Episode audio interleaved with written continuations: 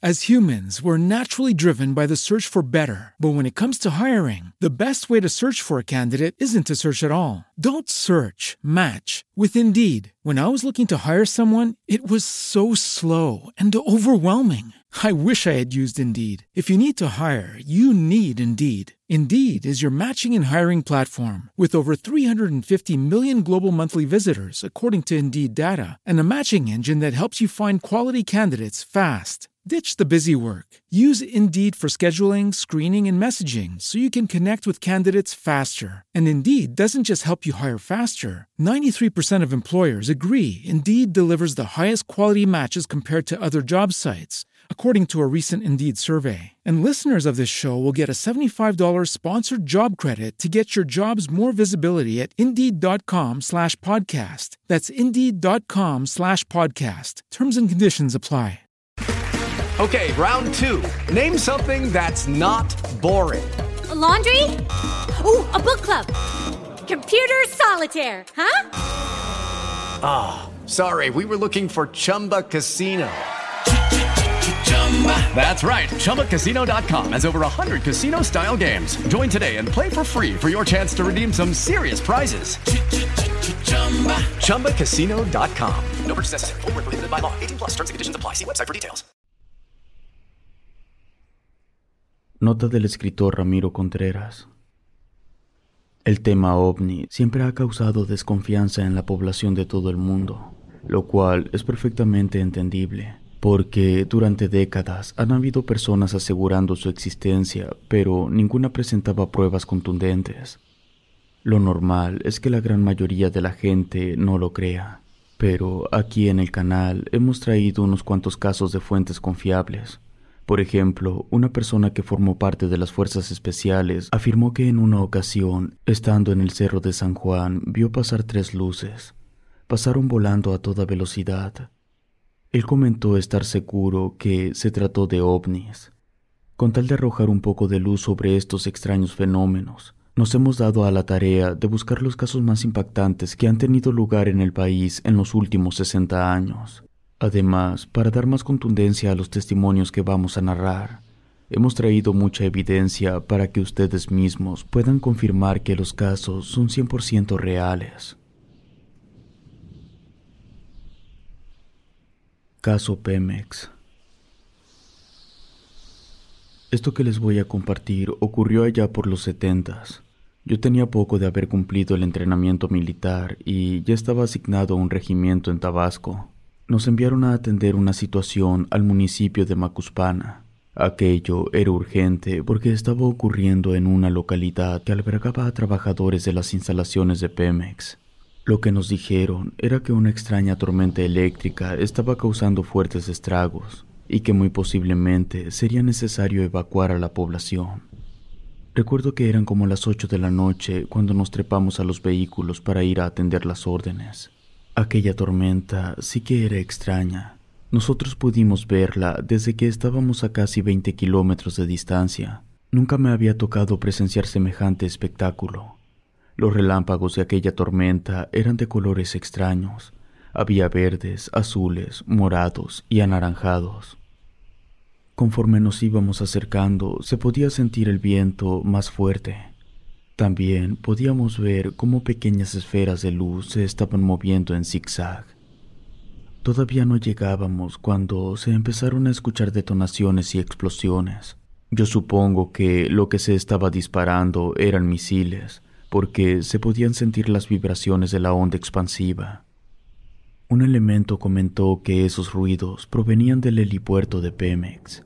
Otro le preguntó por qué tendría que haber detonaciones en un helipuerto de Pemex a lo que le respondió que la Fuerza Aérea operaba en ese helipuerto. Hubo una explosión muy fuerte y al mismo tiempo se apagaron todas las luces de la localidad.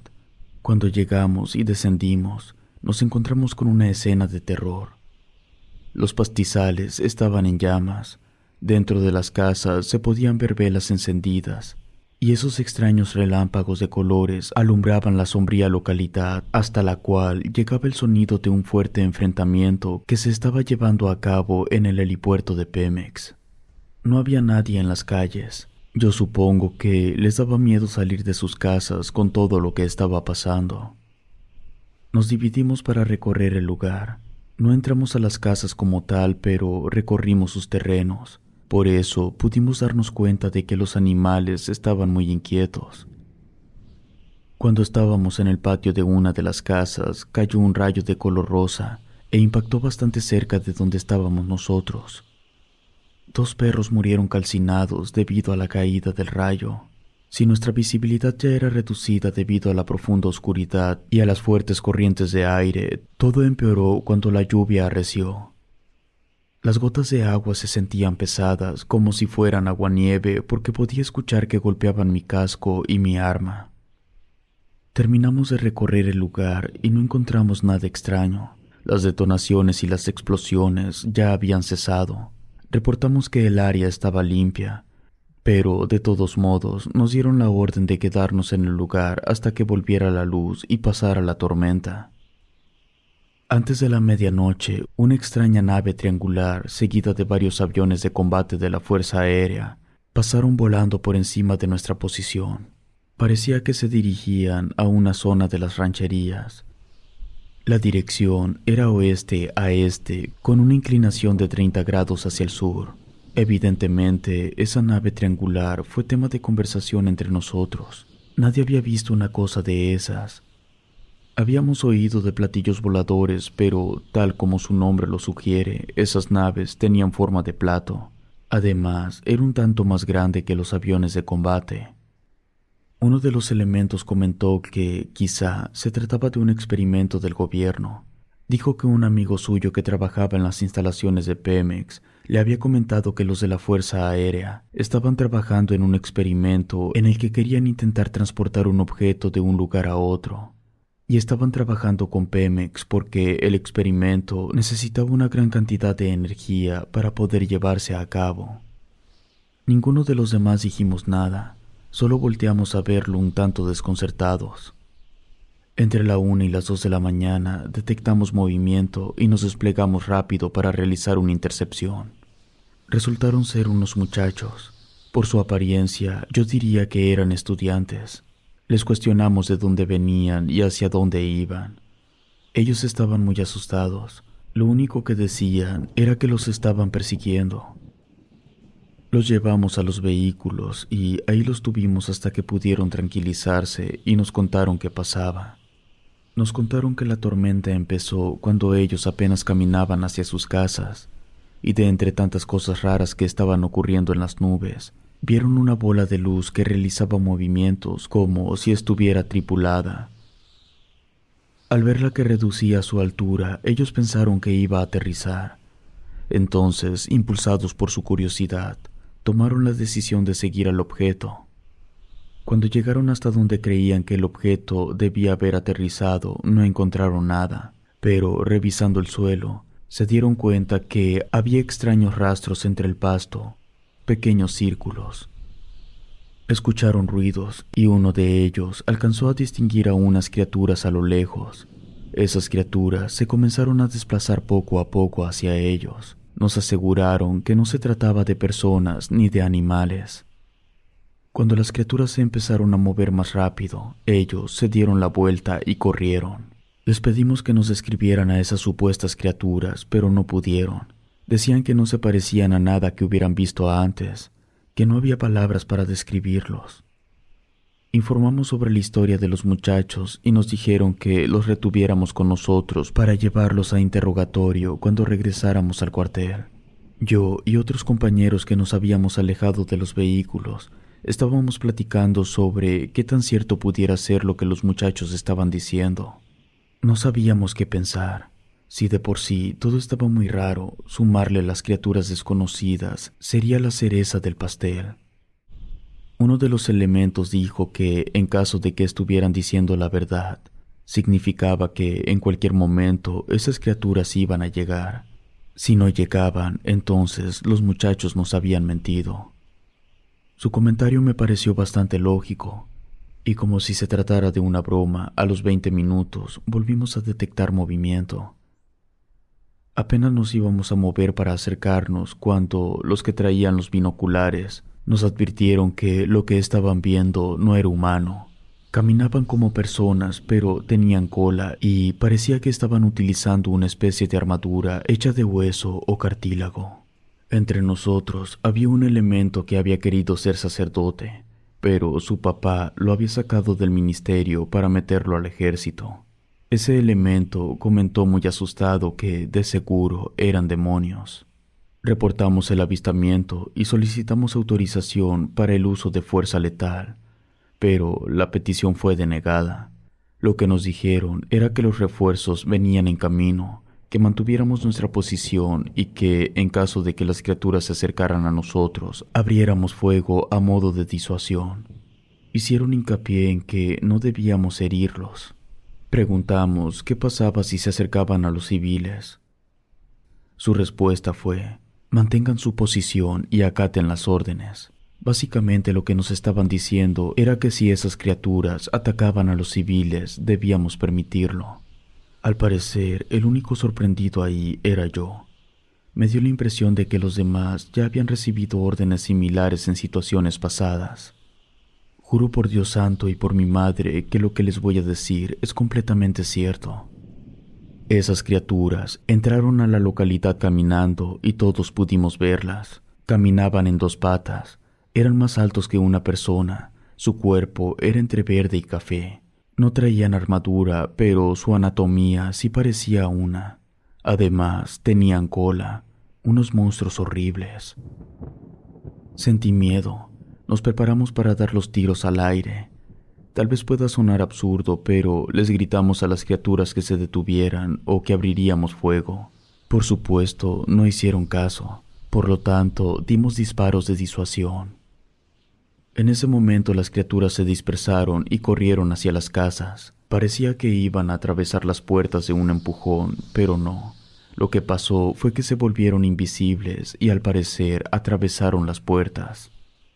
Todos nos quedamos completamente estupefactos. Dos minutos después aterrizaron helicópteros negros que no reflejaban las luces de nuestras linternas. Además, no hacían mucho ruido. Era evidente que no pertenecían al ejército ni a la fuerza aérea. No bajaba nadie de los helicópteros, pero se comunicaron por radio con nosotros. Nos pidieron que mantuviéramos la calma, que ellos tomarían el control de la situación. En eso se escucharon ruidos y gritos en el interior de varias casas. Algunas personas salieron corriendo, estaban huyendo de algo.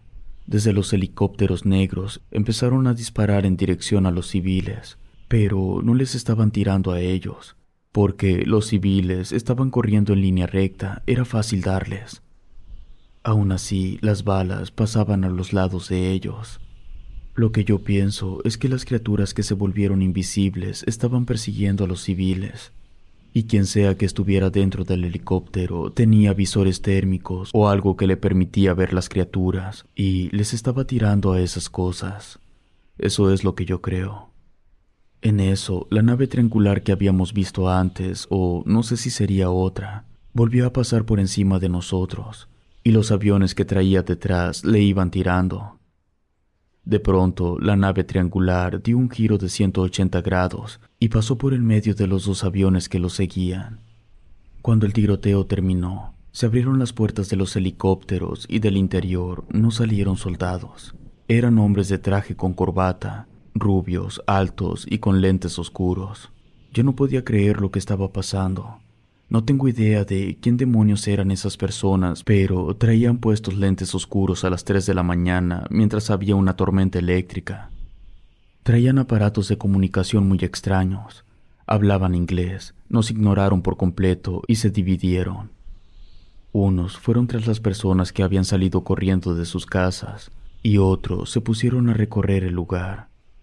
Uno de ellos, que hablaba español, se acercó con nosotros para decirnos que se llevaría a los muchachos. Se los entregamos. A los pocos minutos, todos esos hombres comenzaron a subir a los helicópteros. Llevaban esposadas a las personas que habían salido corriendo de sus casas. Se los llevaron. Aproximadamente una hora después regresó la luz. Antes de las seis de la mañana desapareció la tormenta eléctrica y nos fuimos. Cuando llegamos al cuartel, los helicópteros de los hombres de traje ya estaban ahí. Algunos estaban dentro de las aeronaves y el resto estaba en las salas de interrogación. El coronel se acercó con nosotros y nos dijo que fuéramos a comer algo rápido, porque lo más probable era que cuando los de traje terminaran con los interrogatorios, tendríamos que regresar a la localidad. Fuimos al comedor y cuando salimos, habían dos camionetas cerradas del mismo color de los helicópteros. No supe qué pasó con los muchachos, pero a las personas que habían llevado esposadas las subieron a los helicópteros y se las llevaron. Un capitán nos dijo que íbamos a transportar a personal del gobierno que venía de Ciudad de México. Eran los traductores. Nuestra única función era escoltar y solo eso. Salimos dos vehículos al frente, luego las camionetas negras y otros dos vehículos atrás. Eran tres las personas del gobierno que iban con nosotros. Llegamos de nuevo a la localidad, los hombres de traje acompañados de los traductores y escoltados por un tercio de nosotros. Empezaron a visitar a los lugareños para saber qué era lo que habían visto y preguntar si habían logrado obtener algo de evidencia sobre lo que había ocurrido en el transcurso de la noche y de la madrugada. Otro tercio se aseguró de que la prensa no pudiera obtener ningún tipo de evidencia, porque cuando llegamos estaban en el lugar. Algunos ya habían grabado y tomado fotografías. Todo se confiscó. El último tercio se encargó de limpiar todo el lugar, recogiendo la evidencia y limpiando todo. Fue un trabajo arduo, porque a lo largo y ancho de la localidad había un residuo viscoso de color ámbar. Ese residuo, inclusive, estaba en el interior de algunas casas. Los hombres de traje no nos dieron ningún tipo de explicación pero yo tengo la idea de que ese líquido viscoso era como el sudor o la sangre de las criaturas. Yo estaba de escolta de tres tipos de traje y un traductor. Por eso pude escuchar todo lo que se dijo a las personas. Cuando los hombres de traje y el traductor ya habían obtenido toda la información que los civiles tenían, se les decía que lo que habían visto no eran naves ni criaturas de otro mundo, sino que en realidad lo que habían visto como naves eran brujas y las criaturas que creían haber visto eran demonios. Después de algunas horas terminamos lo nuestro. Nos llevamos la evidencia, las cámaras y grabadoras de los periodistas. Este acontecimiento nunca se volvió a mencionar entre las filas. No volvimos en ninguna otra ocasión. Sin embargo, durante 14 semanas seguidas al cuartel estuvieron llegando rumores de que se seguían viendo luces extrañas sobre el cielo de aquella localidad. También nos enteramos que salió en los periódicos. No había ninguna foto porque de eso nos encargamos nosotros, pero la nota salió. Muchas veces las personas tienen la idea de que el ejército siempre sabe todo lo que ocurre en el país y que siempre está enterado de las cosas de más alto rango confidencial. Pero la verdad es que no. Los que saben son los del gobierno. El claro ejemplo es lo que me tocó vivir esa noche.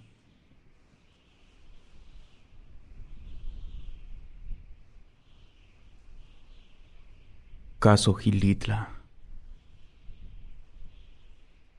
Nací en el pueblo de San Sebastián Bernal, en el estado de Querétaro, tierra de los antiguos chichimecas, y al igual que mucha gente de la región, crecí escuchando historias sobre la peña, cosas como que era un portal a otro mundo, que emane energía mística, y que el agua que se encuentra debajo de la peña es milagrosa. Desconozco si sea cierto o no, pero lo que me consta es que del interior del cerro salen ruidos extraños, sonidos como de tambores, otra cosa que también es cierta es que todas las noches se pueden ver extrañas luces sobrevolando la peña, y créanme cuando les digo que son extrañas. Yo estuve en las filas de la Fuerza Aérea Mexicana y, al menos hasta hace 10 años que dejé la Fuerza, no existía ninguna aeronave capaz de ejecutar los movimientos de aquellas luces. Por eso siempre he creído que existen cosas más allá de este mundo. De hecho, yo quería ser astronauta, pero no fue posible y lo más cercano fue formar parte de la Fuerza Aérea. Subí de rango más que nada para tener acceso a información confidencial, pero pasaron años y todo era normal. Hubo reportes de extraños avistamientos, pero al menos de los que yo me enteré, todos se trataban de aeronaves mal identificadas, fallas en los radares, efectos visuales, cosas de ese tipo. Además, tanto aquí como en Estados Unidos, no se incentiva a los elementos a reportar cuando creen presenciar anomalidades. En Inglaterra, el mismo gobierno y las dependencias de defensas promueven que los elementos reporten todo lo extraño que vean.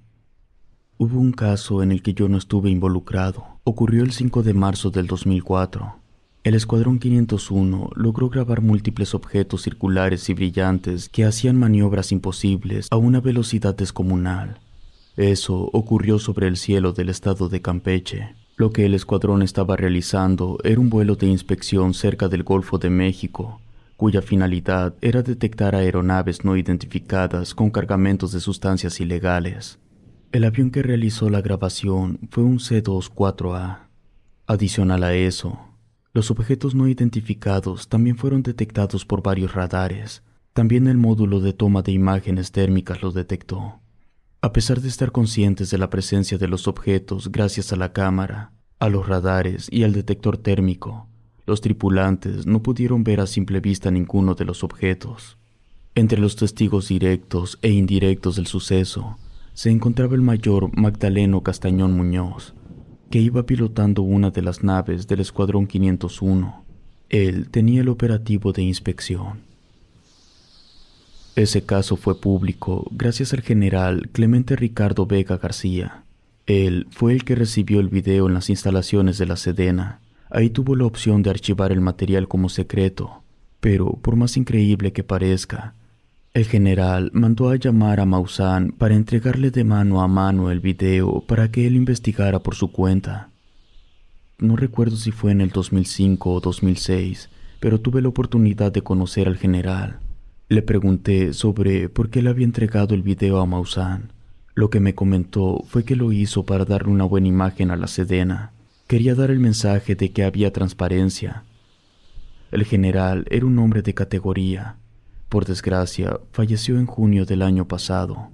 Yo deseaba haber estado ahí para ser testigo de algo tan espectacular. A final de cuentas, para eso me había unido a la Fuerza Aérea, pero pasó el tiempo y nada. Inclusive llegué a pensar que algo así jamás me pasaría a mí, hasta que llegó el incidente de Gilitra. Cuando ocurrió, yo me encontraba en la MM-70, que es la estación aérea militar número 6 de Irapuato, que está dentro del campo militar número 16. Mi escuadrón no estaba asignado a la base. Acabábamos de terminar una misión y habíamos llegado a cargar el combustible del helicóptero. Era agosto del 2007, alrededor de las 3 de la mañana. Por radio nos reportaron presencia de un objeto desplazándose a una velocidad de 1900 kilómetros por hora. La aeronave más rápida con la que contábamos en aquel entonces alcanzaba una VNE de 1700 kilómetros por hora. La VNE es la velocidad máxima que soporta una aeronave antes de que pueda sufrir daños en las alas o en la cola lo que significa que la nave no puede volar ni cerca de esa velocidad. Por lo tanto, un objeto viajando a 1900 kilómetros por hora no era de los nuestros. Además, era imposible establecer comunicación. El objeto venía desde Colima y parecía dirigirse hacia Tampico. El reporte nos llegó desde la BAM-5, es decir, la base aérea militar número 5 de Zapopan. Los que se comunicaron con nosotros fueron los del Escuadrón 111. Para ellos ya era imposible darle alcance. La Sedena había autorizado su intercepción y derribo de ser necesario. Los del Escuadrón 111 solo querían saber si nosotros podríamos hacernos cargo. La idea era que nos adelantáramos hasta Sierra Gorda para llegar al Cerro de la Joya y estar esperando al objeto para hacerle frente.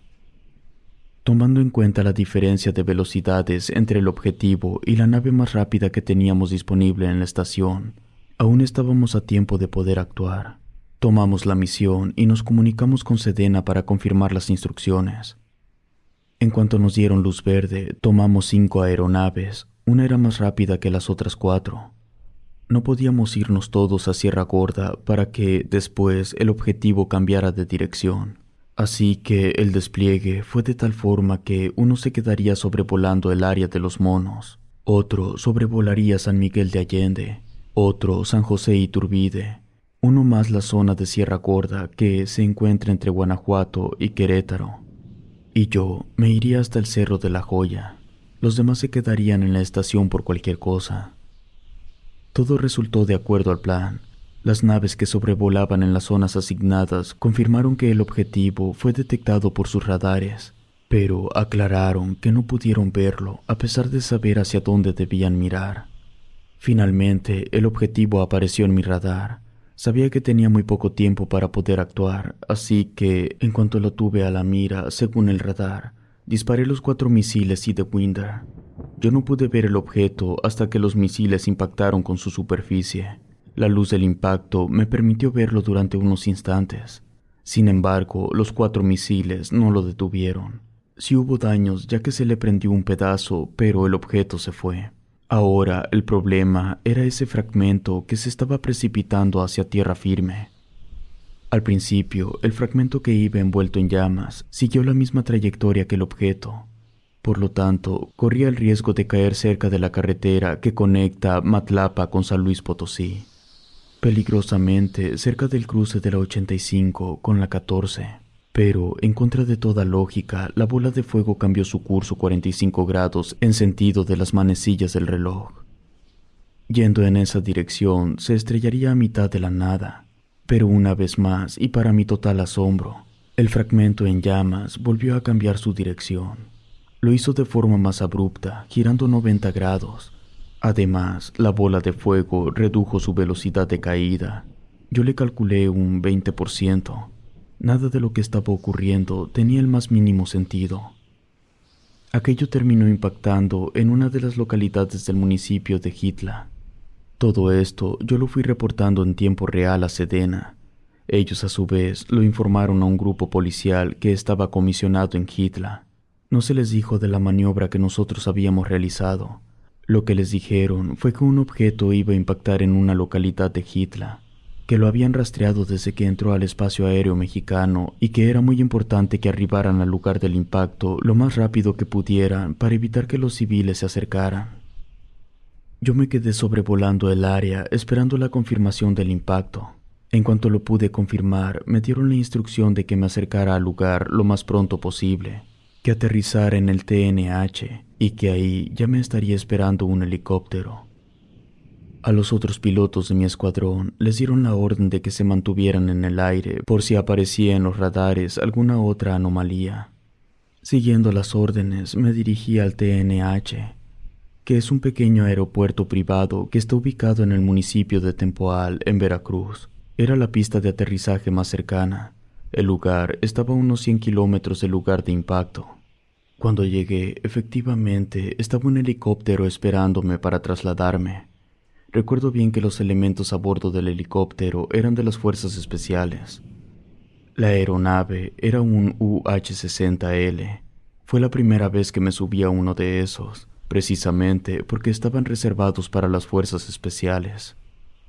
El helicóptero era una maravilla no aterrizamos en el lugar de impacto, pero bastante cerca, y nos trasladamos menos de media hora. En ese lapso de tiempo ocurrieron varias cosas. Primero llegó el cuerpo policial que había sido informado.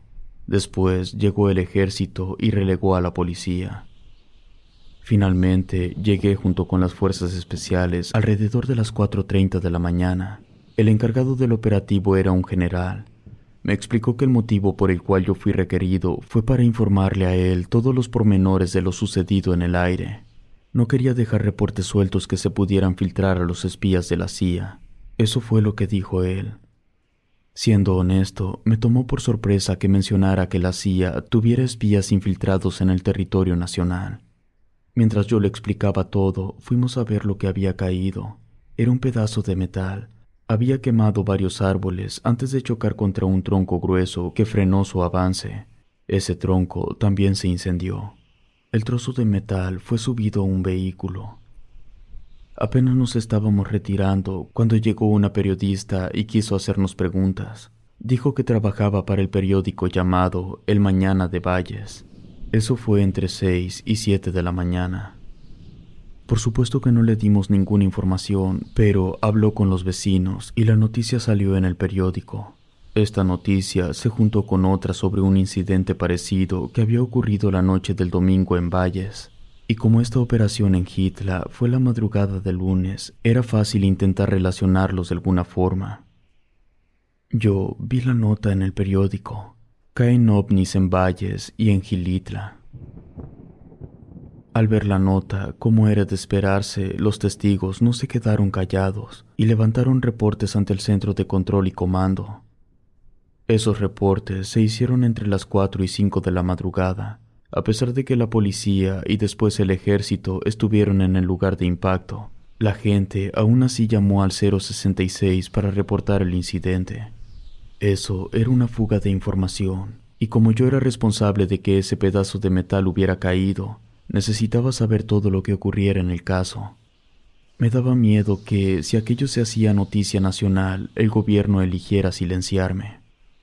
Yo tenía un conocido dentro de la policía militar y gracias a él fue que yo pude enterarme de los pormenores de la investigación que realizó Sedena en Hitler. Para empezar, supimos que fue un oficial de policía el que llamó al editor del periódico para que él enviara a la reportera. La investigación también arrojó que se había cometido negligencia al momento de retirar el pedazo de metal, porque, debido a la temperatura que tenía el objeto al caer, y a que atravesó las ramas de varios árboles, había desprendido cenizas que no fueron recogidas ni por el ejército ni por las fuerzas especiales y esas cenizas fueron encontradas tanto por los vecinos como por la reportera. Después, la reportera le entregó cenizas a un oficial de la policía. Sedena hizo lo posible para recuperar casi todas las cenizas. Después de eso, el incidente no pudo ser silenciado. Aunque se consiguió que los medios nacionales pasaran de largo y evitaran dar cobertura a la noticia, la nota del periódico que salió generó un efecto dominó que concluyó varios meses después con la intromisión de investigadores estadounidenses. Ellos hablaron con los testigos. La policía no accedió a darles ninguna información, pero la reportera habló con ellos.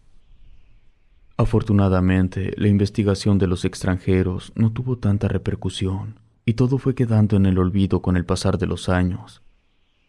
As humans, we're naturally driven by the search for better. But when it comes to hiring, the best way to search for a candidate isn't to search at all. Don't search, match with Indeed. When I was looking to hire someone, it was so slow and overwhelming. I wish I had used Indeed. If you need to hire, you need Indeed. Indeed is your matching and hiring platform with over 350 million global monthly visitors, according to Indeed data, and a matching engine that helps you find quality candidates fast. Ditch the busy work. Use Indeed for scheduling, screening, and messaging so you can connect with candidates faster. And Indeed doesn't just help you hire faster. 93% of employers agree Indeed delivers the highest quality matches compared to other job sites, according to a recent Indeed survey. And listeners of this show will get a $75 sponsored job credit to get your jobs more visibility at Indeed.com slash podcast. That's Indeed.com slash podcast. Terms and conditions apply.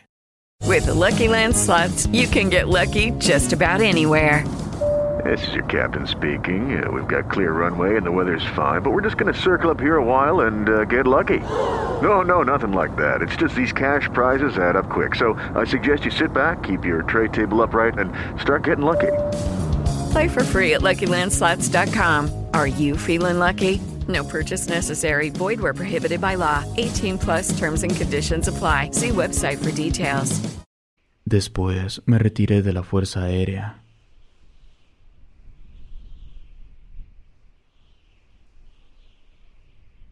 Caso Cuetzalán. Yo soy mexicano de nacimiento. Mi madre era mexicana, pero mi difunto padre nació en Ecuador en el año 1942 en la provincia de Morona, Santiago. Mi padre, después de haber sido militar por más de 20 años, dejó el ejército en los ochentas. Migró a México, donde conoció a mi madre y después nací yo. Desde que era pequeño, mi padre me hablaba de un lugar llamado la Cueva de los Tallos. Decía que ese lugar, durante mucho tiempo, albergó pruebas irrefutables de que la humanidad había tenido contacto con seres extraterrestres y que las historias de aquel lugar se habían transmitido de generación en generación durante miles de años. Decía que el pueblo indígena amazónico de los Chuar eran los descendientes directos de los hombres que habían vivido dentro de la cueva. Mi padre, a raíz de todo lo que vivió dentro del ejército, pensaba que los gobiernos y las religiones siempre estaban intentando ocultarnos la verdad de nuestro pasado. Además de que él estaba completamente convencido que nuestra civilización había sido impulsada por intervención exterior. Era un poco fanático. Su principal argumento era precisamente la cueva de los tallos. Decía que en los años 20 el Vaticano había enviado a un sacerdote de nombre Carlos con la orden de conseguir toda la información que pudiera sobre la cueva. La investigación del sacerdote fue todo un éxito, porque pudo establecer una muy buena relación con los Chuar, tanto que ellos mismos entraban a la cueva para sacar objetos que le regalaban al sacerdote. Cuando su misión terminó, el sacerdote abrió un museo con todas las piezas que los Chuar le habían regalado, pero al día siguiente el museo misteriosamente se incendió y no quedó absolutamente nada. Mi padre decía que el incendio no destruyó todas las piezas, pero que unos ingleses habían robado lo que había quedado en un estado medianamente aceptable. Años después, cuando mi padre era militar de alto rango, un europeo apoyado por el gobierno británico organizó una expedición al interior de la cueva de los tallos. Mi padre fue informado y asignado a colaborar durante la expedición, pero desde que leyó el documento tuvo muchas sospechas. Primero que nada, porque el astronauta Neil Armstrong, el primer hombre en llegar a la Luna, formaba parte de la expedición. Además, había gente en representación de una docena de instituciones internacionales. Y esto no es ningún secreto. Hay fotografías públicas en Internet que demuestran lo que me contaba mi padre. Esa expedición fue un saqueo descarado de piezas arqueológicas impresionantes que, según mi padre, tal saqueo fue permitido por el gobierno ecuatoriano a cambio de una cantidad mórbida de dinero. Mi padre me describía lo que habían encontrado en lo profundo de esa cueva. Según mi padre, aquello era una biblioteca llena de tablillas con un montón de pictogramas. Decía que entre tantas tablillas había de pirámides, de constelaciones, de naves, y había una serpiente con alas. Este detalle es muy importante para lo que quiero contar. Ese episodio, permitido por su propio gobierno, generó mucho resentimiento en mi padre y a los pocos años dejó la vida militar. Ella falleció hace algunos años, pero su historia es importante porque en el primer trimestre del 2004, cuando yo era parte de las fuerzas especiales aquí en México, se reportó que un grupo de británicos estaban en el interior de una de las cuevas en el estado de Puebla y estaban solicitando ser rescatados por personal de su país. Cuando nos informaron de esa situación, fue como tener un flashback de aquel episodio en Ecuador del que me había hablado mi padre. La cueva en la que los ingleses supuestamente se habían quedado atrapados era en Quetzalán, un lugar curioso para quedar atrapado. Para el que no conozca la leyenda de aquel lugar, se las cuento breve. Las leyendas cuentan que el dios Quetzalcoatl, la deidad suprema del territorio, se fue a resguardar en esas cuevas subterráneas. De hecho, antes de la llegada de los españoles, el lugar se llamaba Quetzalán, precisamente por Quetzalcoatl. Así que, al igual que en Ecuador, un grupo de ingleses de manera sospechosa se encontraba en el interior de una cueva que guardaba una fuerte conexión con la historia antigua. Pero, además, tanto en México como en Ecuador, hay una serpiente mística involucrada. La tablilla que más llamó la atención de mi padre en aquella expedición fue la de una serpiente con alas, y casualmente la cueva en la que estaban los ingleses estaba ligado al mito de la serpiente emplumada. Todo esto de las cavernas en Puebla comenzó mucho tiempo antes, en el 2003. Voy a contar los sucesos ordenados cronológicamente. Cabe aclarar que yo sé todo lo que les voy a decir porque se realizó una investigación posterior a la partida de los ingleses. En algún momento del 2003, dos extranjeros de nacionalidad inglesa llegaron a la Sierra Norte de Puebla, que está a más de 100 kilómetros de la capital del estado. Los locales comentaron que esos dos extranjeros estaban muy interesados en todo lo que tuviera que ver con luces en el cielo y con lugares místicos, hasta que llegaron a la localidad de Quetzalán. Ahí estuvieron por meses, inclusive llegaron a acudir al ayuntamiento para preguntar sobre las cavernas, específicamente sobre la exploración. a lo cual se les informó que algunas cuevas eran de carácter turístico, pero había zonas, sobre todo las más profundas, en las que para poder acceder se requería sacar un permiso del gobierno, y para obtener ese permiso se tenía que informar perfectamente para qué quería adentrarse tanto. Esos dos extranjeros volvieron a su país. Después, durante el primer trimestre del 2004, un grupo de militares pertenecientes a la Fuerza Naval inglesa arribaron al país haciéndose pasar como civiles o científicos. No lo recuerdo. Mintieron en sus motivos para visitar el país lo cual, a todas luces, es un delito grave. Esos militares, dirigidos por el representante de la Embajada de Inglaterra, se presentaron con el gobernador de Puebla y lo sobornaron para que les permitiera operar con libertad y para que no informara al gobierno federal de su presencia.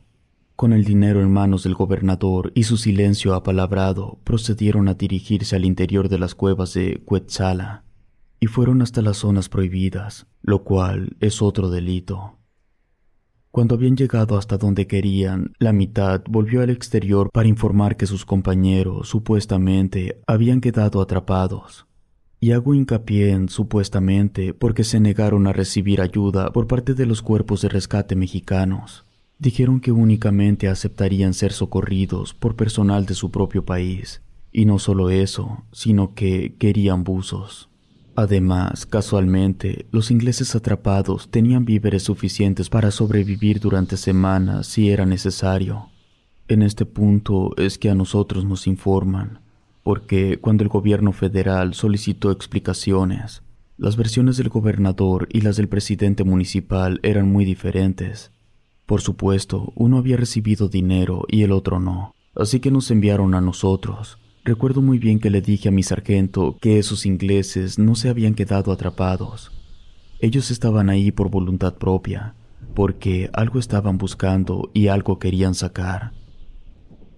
Para este punto aún no sabía que eran militares. Nosotros, un pelotón de 30 elementos, llegamos hasta el lugar antes de que la embajada inglesa solicitara al gobierno que creara un perímetro de más de un kilómetro para mantener alejados a los civiles y a la prensa. Las unidades convencionales se encargaron del perímetro. Nosotros, al ser de fuerzas especiales, estábamos fuera del alcance de la petición de la embajada. Por lo tanto, nosotros pudimos entrar en el lugar hasta que llegó la ayuda de Inglaterra, que tardaron una semana. Al haber pasado tantos días, lo que nosotros esperábamos era que actuaran rápido. De hecho, el sargento nos había dicho que estuviéramos listos por si nos solicitaban apoyo para el rescate. Pero nada de eso ocurrió. Los rescatistas actuaron con mucha calma, como si no estuviera pasando nada. En el transcurso del rescate, el gobierno mexicano exigió explicaciones al gobierno inglés. Entonces aparecieron los problemas. Aceptaron que todos, tanto los que están atrapados como los que habían salido para solicitar el rescate, eran militares. El capitán se comunicó con el sargento para que, a pesar de la resistencia y el hermetismo del equipo de rescate, nos mantuviéramos cerca e informáramos todo lo que viéramos. Nosotros, como fuerzas especiales, teníamos pleno conocimiento de cómo se deben realizar las maniobras de rescate, y puedo asegurar que lo que estaba ocurriendo ahí parecía todo menos una operación de rescate. Los primeros en bajar llevaban equipo de reconocimiento, Después entraron los de buceo en múltiples ocasiones y entraban con un contenedor que, al salir, ya les costaba más trabajo mover. Además, en algún momento, una persona entró a las cavernas con un traje de protección contra radiación. Lo peor era que nosotros no teníamos autorizado intervenir de ninguna manera. Finalmente lograron sacar a los que supuestamente se habían quedado atrapados. La policía migratoria los interrogó, pero antes de contestar hicieron una llamada al MI6, que es como la CIA pero británica. Ellos les dijeron la versión que debían manejar, y todos se apegaron a lo que les dijo el Departamento de Inteligencia. Por lo tanto, no hubo manera de saber exactamente para qué habían bajado a esas cavernas. Se fueron sin hablar. En cuanto los ingleses pusieron un pie en su país, el gobierno mexicano envió un grupo de científicos comandados por Protección Civil de la Ciudad de México a inspeccionar la zona. El problema fue que, a las pocas horas de haber iniciado la expedición subterránea, se perdió comunicación con el grupo. Se desconocía si habían logrado llegar hasta la zona objetivo, porque cuando la comunicación se perdió todavía no estaban ahí. Nosotros, el pelotón de fuerzas especiales, seguíamos en la zona, porque el teniente, como si supiera que algo malo iba a pasar, le había dicho al sargento que no nos moviéramos de la zona, y así fue. En cuanto se perdió comunicación con los científicos, se ordenó una misión de reconocimiento, búsqueda y rescate. Nos enviaron a nosotros, debido al entrenamiento tan riguroso, estábamos más que preparados para completar la misión. Nos dividimos en dos grupos, 15 y 15. El grupo 1, donde yo estaba. Donde estaba yo, íbamos a ser los primeros en descender, y solo en caso de ser requeridos descendería el grupo 2, nos equipamos con lo necesario e iniciamos la incursión. Llevábamos uno de esos aparatos que miden la radiactividad. El primer descenso fue sencillo. Pudimos bajar hasta los 100 metros. Estando ahí, nos desplazamos 400 metros hasta llegar al siguiente punto de descenso. No lo sé. Tal vez yo descendí con las historias de mi padre en la mente, pero puedo jurar que justo al lado del segundo punto de descenso había una forma por la unión de las estalactitas y las estalagmitas, y la figura que yo pude distinguir fue la cabeza de una serpiente, y parecía estar formada de cuarzo. El segundo descenso fue más pronunciado. Después de recorrer tres kilómetros entre recovecos muy angostos, llegamos a la orilla de una cavidad inundada.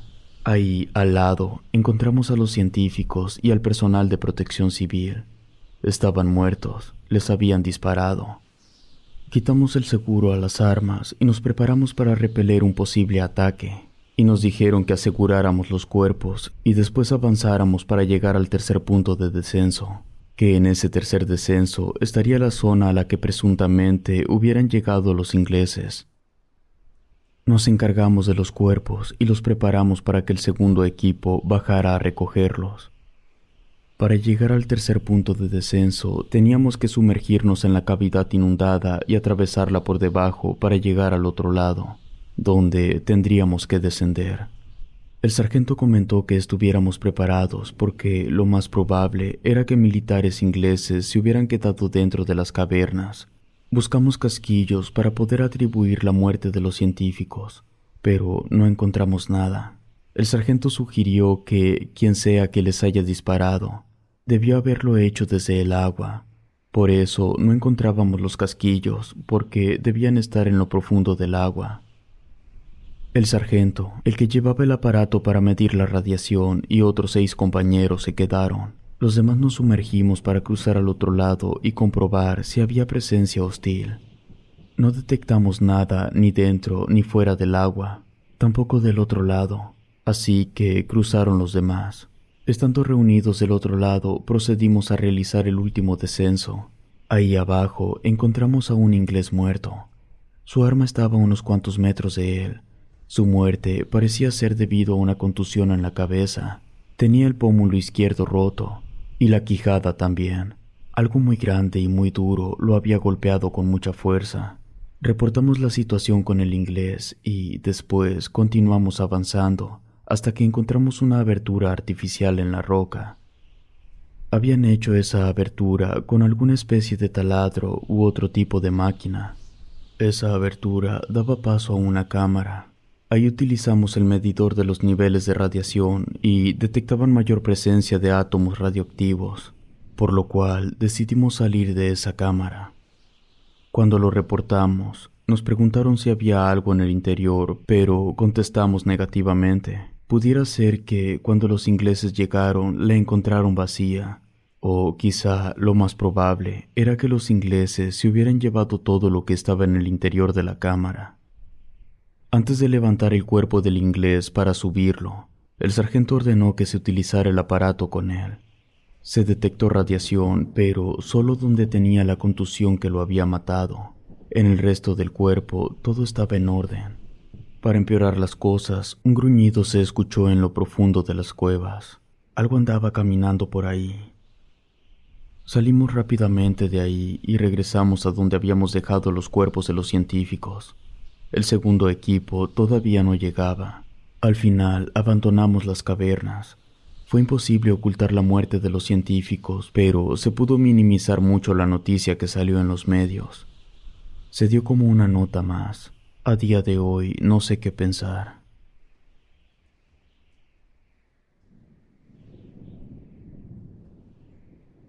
Tres incidentes. Soy militar retirado. Hace poco cumplí los 65 años. Estaba en una unidad convencional. Nací en la localidad Santiago de Coyame, que está en pleno desierto de Chihuahua. Era un lugar pequeño con pocos habitantes. Se podría considerar que el lugar es fronterizo porque está a una hora y media del río Bravo. Esto que les voy a contar sucedió hace algunos años antes de que yo me enlistara en el ejército. Ya sabía que quería ser soldado, pero aún no tenía la edad mínima necesaria. Eran los setentas, casi los ochentas. No recuerdo la fecha exacta. Lo único que recuerdo es que fue antes de que mi hermano menor regresara a la escuela primaria. Serían las once de la noche cuando se escuchó una explosión muy fuerte. El sonido parecía provenir del rumbo de la Laguna Grande, que está a unos 50 kilómetros. El ruido de la explosión me hizo salir de casa. En el cielo se podía ver muy tenuemente la estela de fuego. Lo que había explotado lo había hecho en el aire. Lo dejamos pasar, creímos que no pasaría mayores. Para empezar, no había ninguna carretera para llegar hasta allá. Recuerdo que un amigo comentó que quizá se trataba de un avión gringo que se había desplomado o que le hubieran disparado.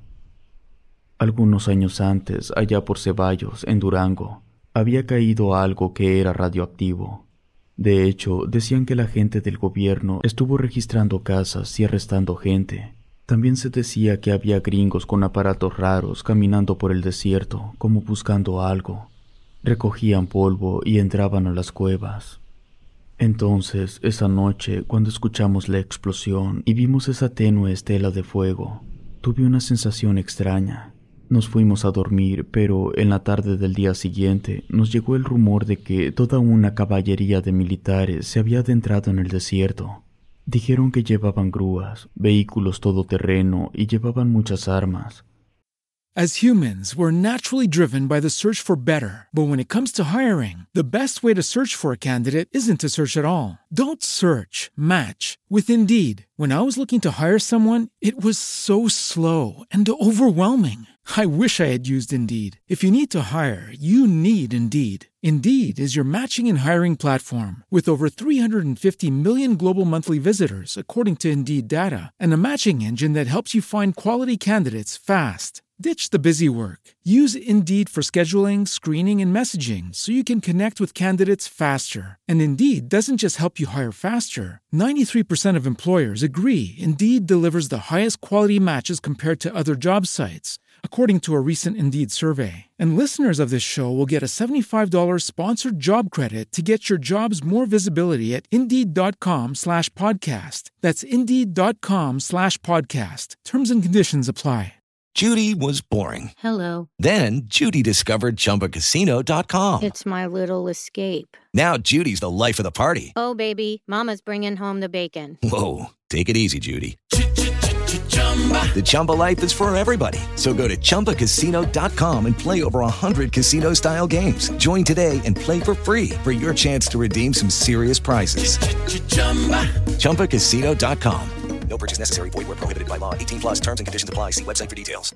Mi papá leía el periódico todos los días, pero en esa ocasión no leyó porque no pudo conseguir ningún periódico. Nadie tenía. Al parecer no había salido.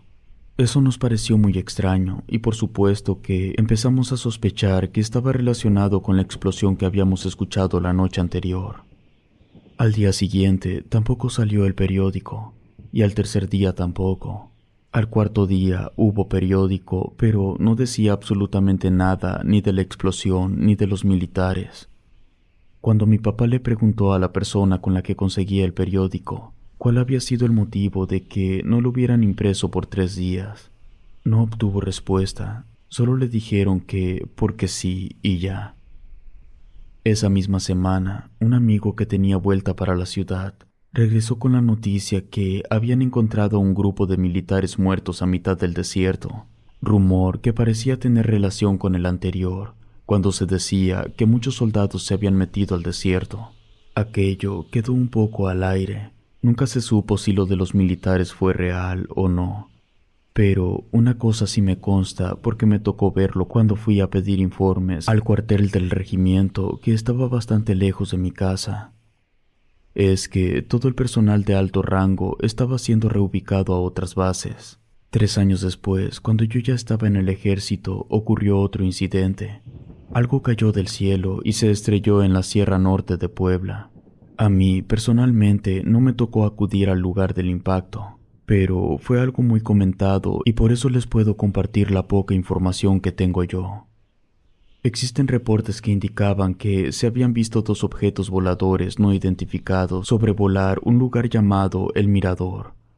Los reportes decían que ambos objetos estaban dirigiéndose hacia el noreste. Esos mismos reportes indicaban que el objeto se fue desintegrando a lo largo de una línea recta y que algunos de sus fragmentos cayeron en el mar a la altura de la desembocadura del río Cazones, en Veracruz. El lugar donde supuestamente había caído el objeto era una de las regiones más cerradas de la Sierra Madre Oriental y de la Sierra Norte de Puebla. Los reportes son diferentes, y para llegar a una conclusión hay que leerlos todos. Uno de esos reportes dice que el sonido que hizo el objeto al momento del impacto se asimilaba al de fuegos artificiales. Un detalle que es muy importante es que uno de los reportes fue redactado por un funcionario menor del gobierno, un presidente municipal. Se supone que hay una grabación, pero ese dato no me consta. Lo que sí sé que existen son las notas que salieron en los diferentes periódicos. Ese registro está ahí.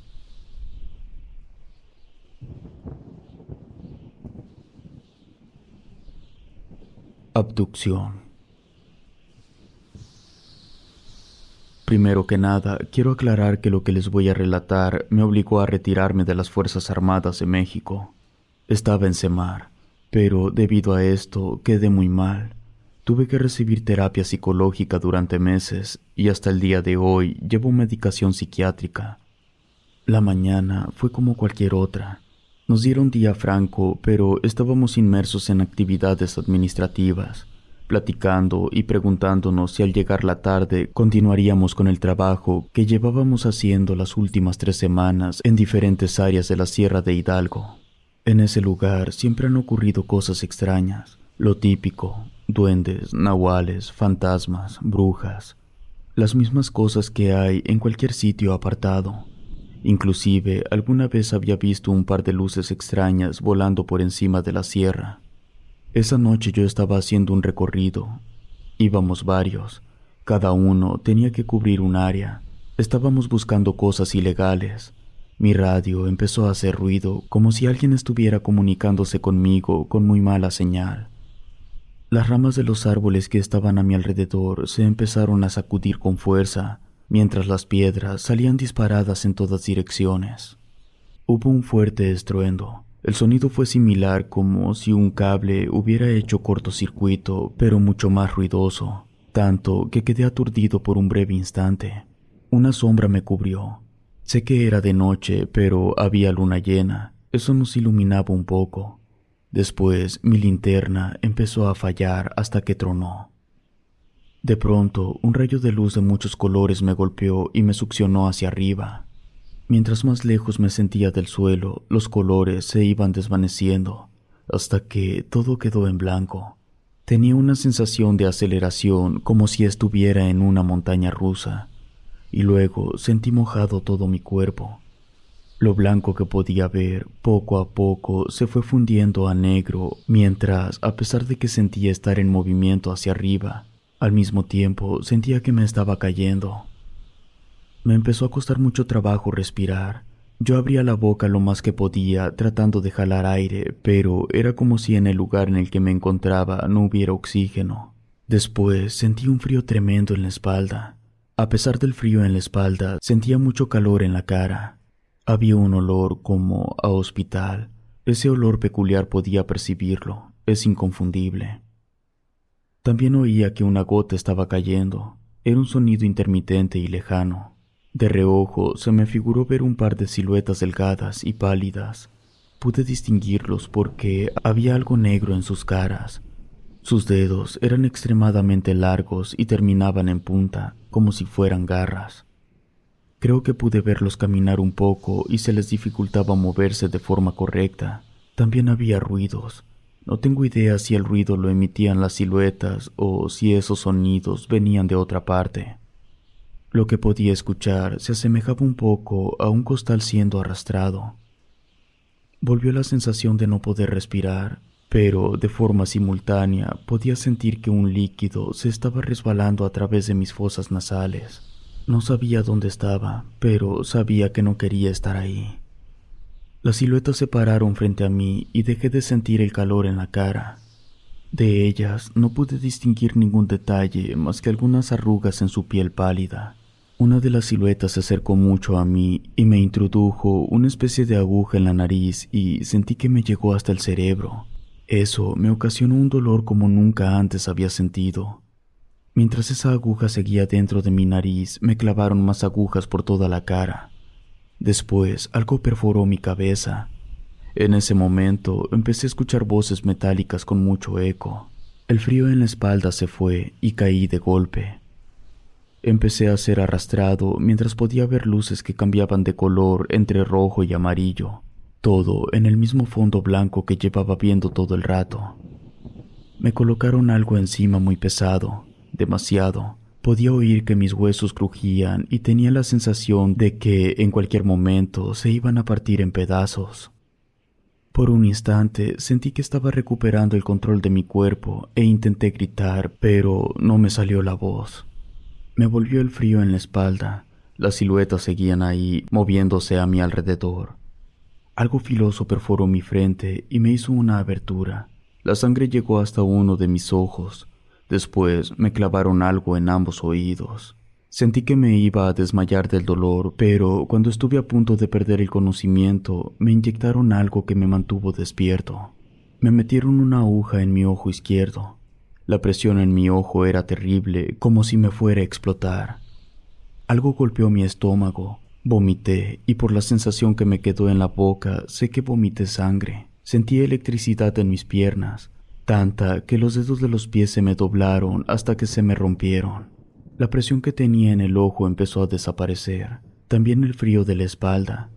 Podía oír el viento, también apareció el sol. Jalé mucho aire por la boca, me llegó un olor a carne carbonizada. Entonces volví en mí. Estaba cayendo hacia el agua y ya era de día. El impacto en el agua fue muy fuerte. Perdí el conocimiento. Cuando desperté estaba en el hospital. Una enfermera me estaba cambiando la intravenosa.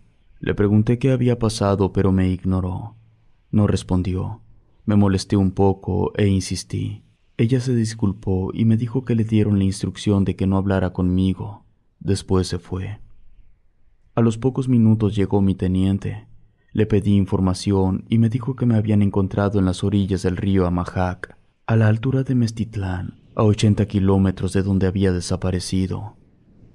Cuando me encontraron, habían pasado cinco días desde mi desaparición. Yo no podía creerlo. Para mí no habían pasado ni diez minutos desde que me impactó el rayo de luz hasta que caí al agua. No entendía cómo era posible que el general me estuviera diciendo que habían pasado cinco días. Quise platicarle al general lo que me había pasado, pero no quiso escuchar. Me informó que mi declaración la tomaría el capitán, que de momento solo me dedicara a descansar y a recuperarme. Ese mismo día, pero más tarde, me visitó el doctor para darme malas noticias. Me explicó que se me estaba desarrollando un muy extraño glaucoma, debido a que sufrí un aumento muy marcado de la presión intraocular. Además, tenía dañadas las fibras del nervio óptico del mismo ojo en el que se me estaba desarrollando el glaucoma. También me dijo que tenía rotos los diez dedos del pie, que tendría que usar silla de ruedas por unos meses hasta que se regeneraran los huesos. Al día siguiente me dieron de alta y me llevaron a hablar con el capitán. Le conté todo lo que había pasado y él me dijo que no dudaba de mi palabra, pero también me dijo que no había forma de comprobar mi historia. Por lo tanto, yo no debía decir nada a nadie. Lo único que yo tenía permitido decir era que me había golpeado muy fuerte la cabeza y que no recordaba nada. Le garanticé al capitán que podía contar con mi discreción. Me mandaron de descanso en lo que me recuperaba. Sin embargo, con el pasar de los días, en lugar de sentirme mejor, mi vida se fue volviendo cada vez peor. Nada me entretenía, estaba ansioso y desesperado todo el tiempo. No tenía apetito, y por lo tanto, con el pasar de las semanas, fui perdiendo peso y sintiéndome cada vez más débil. Me costaba mucho trabajo dormir y cada que lograba conciliar el sueño sufría terror nocturno. Por lo mismo, cada día me ponía más irritable. Luego aparecieron más achaques en diferentes partes del cuerpo, sobre todo en la espalda. Fui al doctor, pero me dijo que todo era mental y me envió al psicólogo. Lo primero que le comenté al psicólogo es que yo era de la Marina.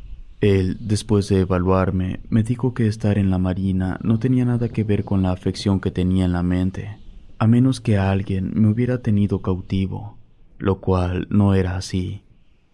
Le narré lo que me había sucedido, pero se lo planteé como si hubiera sido un sueño.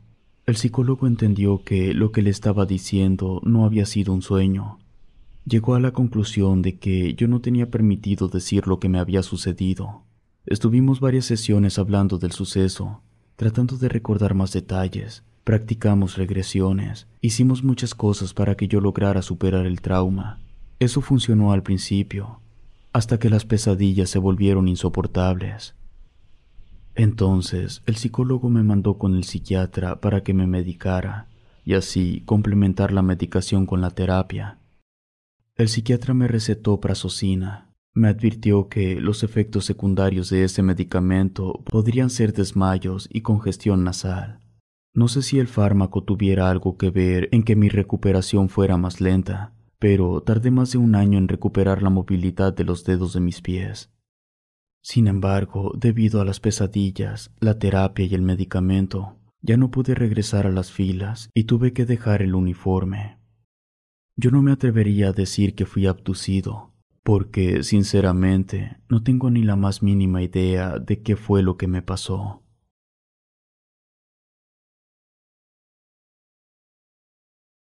Último caso. Para concluir, hemos logrado conseguir un testimonio grabado en video de un ex militar narrando un par de experiencias, una de alguno de sus compañeros, y otra que le ocurrió a él. Este video fue posible obtenerlo gracias a Martín Vargas, un ciudadano de la ciudad de Tampico en Tamaulipas, el ex militar, ya que es una persona mayor, en su juventud, antes de entrar al ejército, fue policía. A petición del joven Martín, no vamos a mostrar el rostro del ex militar, porque lo que el señor cuenta es algo delicado. Además, acusa directamente al gobierno de ocultar a ciertos seres de naturaleza reptiloide. Es importante mencionar que Martín nos asegura que el señor en cuestión es una persona consciente y funcional. Con el siguiente video damos por terminada esta recopilación. Depende de ustedes si eligen creer o no en las palabras de este hombre. Muchas gracias por escucharnos. en la sierra. Y dice que ahí se encontraron como a tres o a cuatro, este, pensaron que eran narcos y no, eran extraterrestres, que eran altos, flacos. Y dice que, que sí traía sí tenían ojos así, pero balados así, pero este no traían nariz. Ah, chinga. No, no se le veía la nariz. Y este que sacaban una lengüeta, como lengüeta. ¿Y cómo los vieron? Pues porque los vieron en el día. Ah, ¿de día? Sí, de día los vieron. Y dice que, que daban unos saltos que subían a los árboles y se desaparecieron por arte de magia así. Dice, y, y este, y ese día nos estaban platicando y eran, eran tres, tres soldados. ¿En dónde Sí. fue en Guerrero? En Guerrero. ¿Y dónde fue lo que usted vio de...? Ah, eso fue acá en este.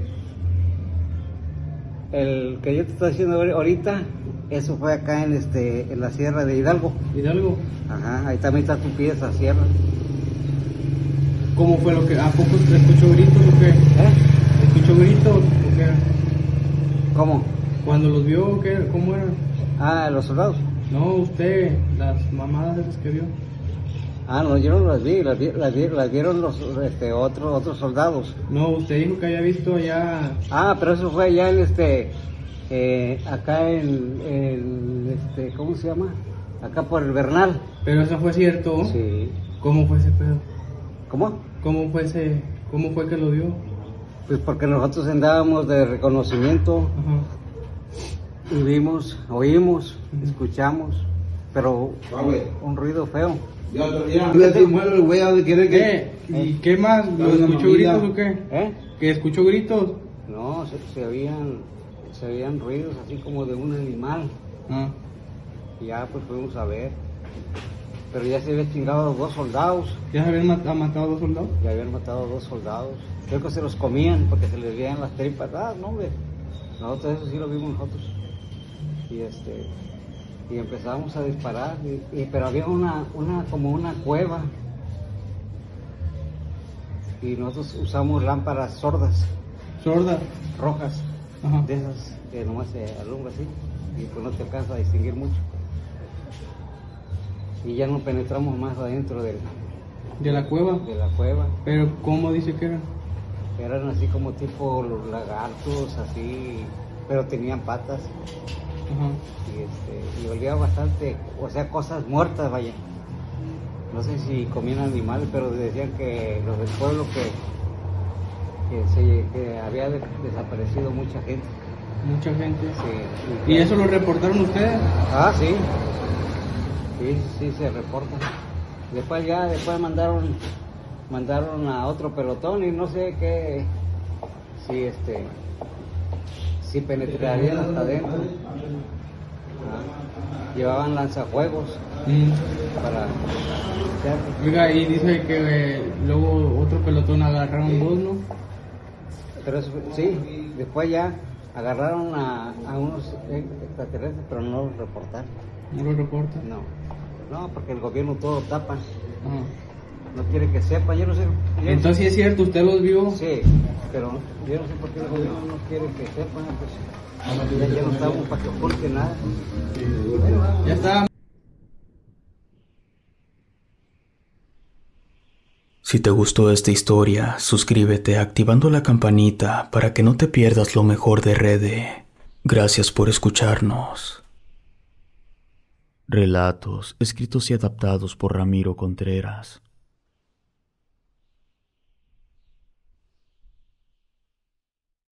As humans, we're naturally driven by the search for better. But when it comes to hiring, the best way to search for a candidate isn't to search at all. Don't search, match with Indeed. When I was looking to hire someone, it was so slow and overwhelming.